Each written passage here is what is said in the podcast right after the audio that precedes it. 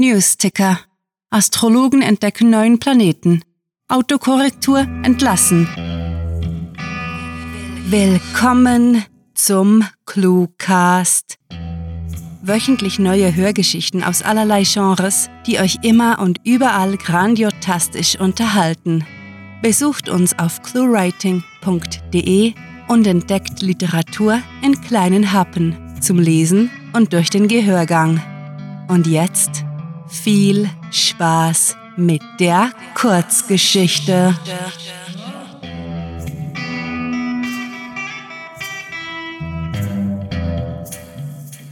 Hol dir eine Katze, sagten sie.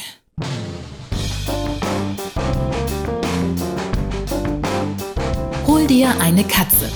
Du bist so introvertiert, du wirst dein asoziales Haustier lieben, sagten sie.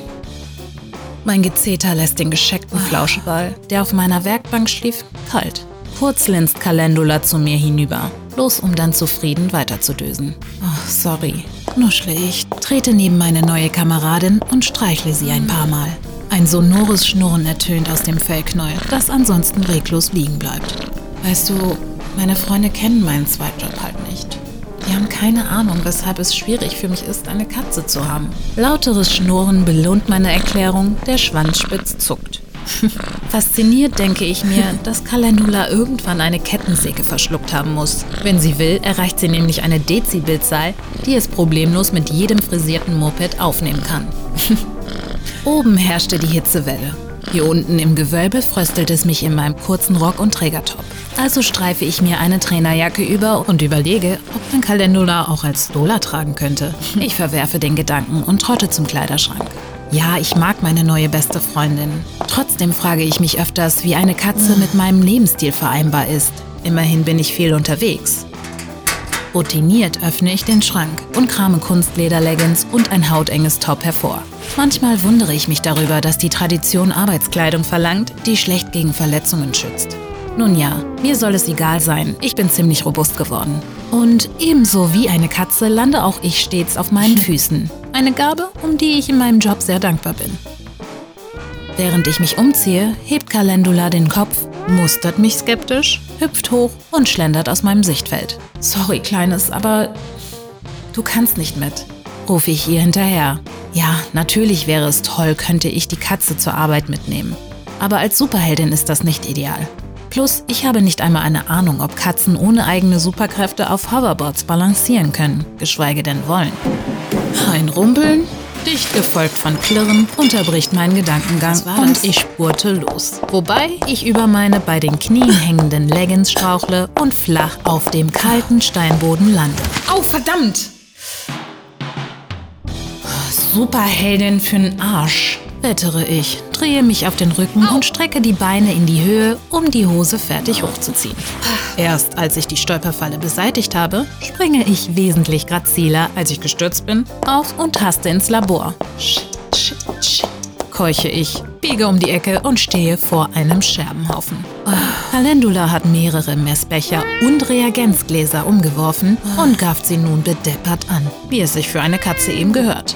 Verdammt, das ist nicht dein Katzenfutter, klöne ich und strecke den Arm aus. Der Besen kommt geflogen, landet in meiner Hand und ich räume frustriert das unübersichtliche Chaos weg.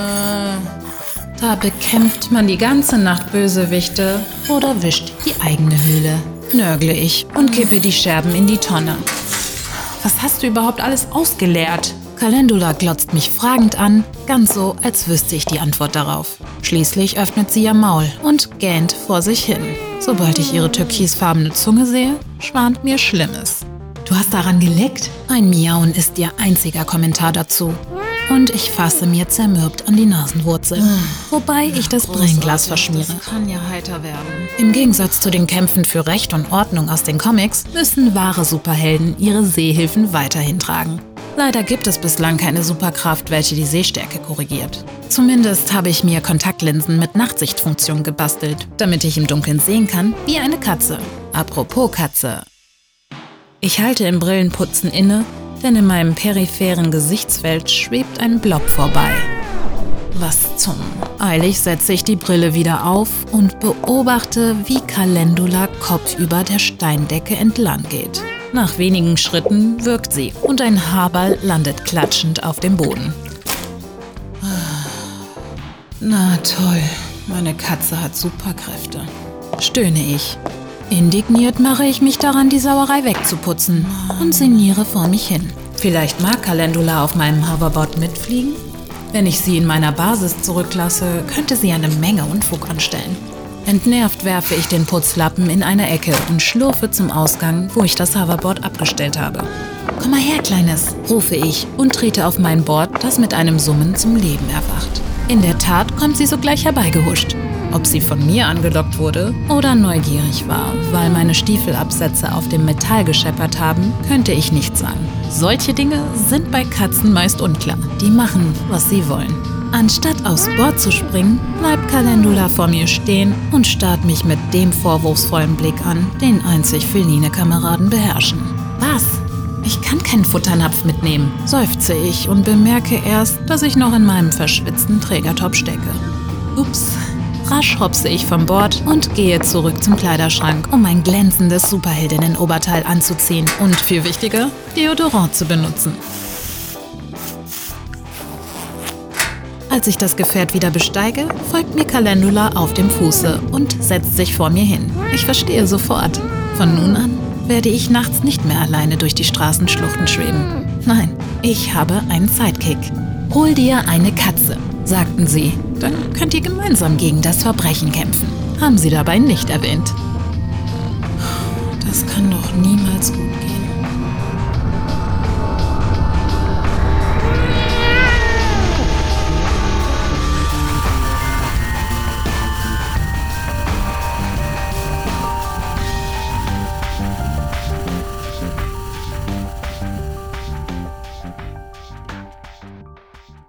Das war Hol dir eine Katze, sagten sie. Geschrieben von Sarah. Für euch gelesen hat Moretta McLean.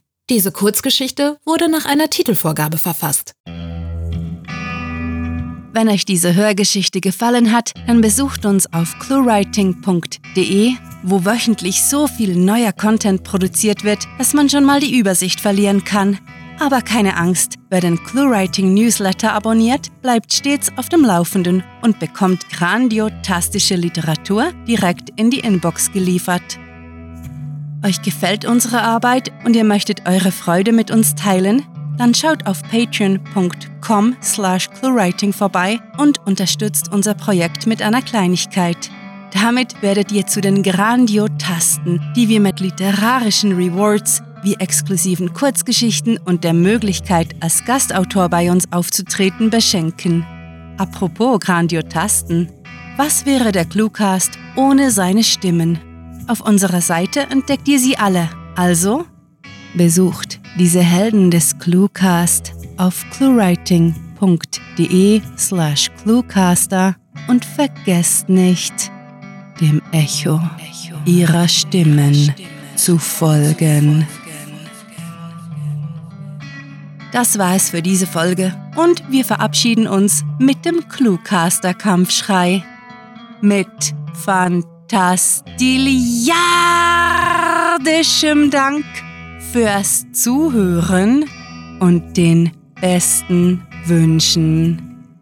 Eure Cluecaster.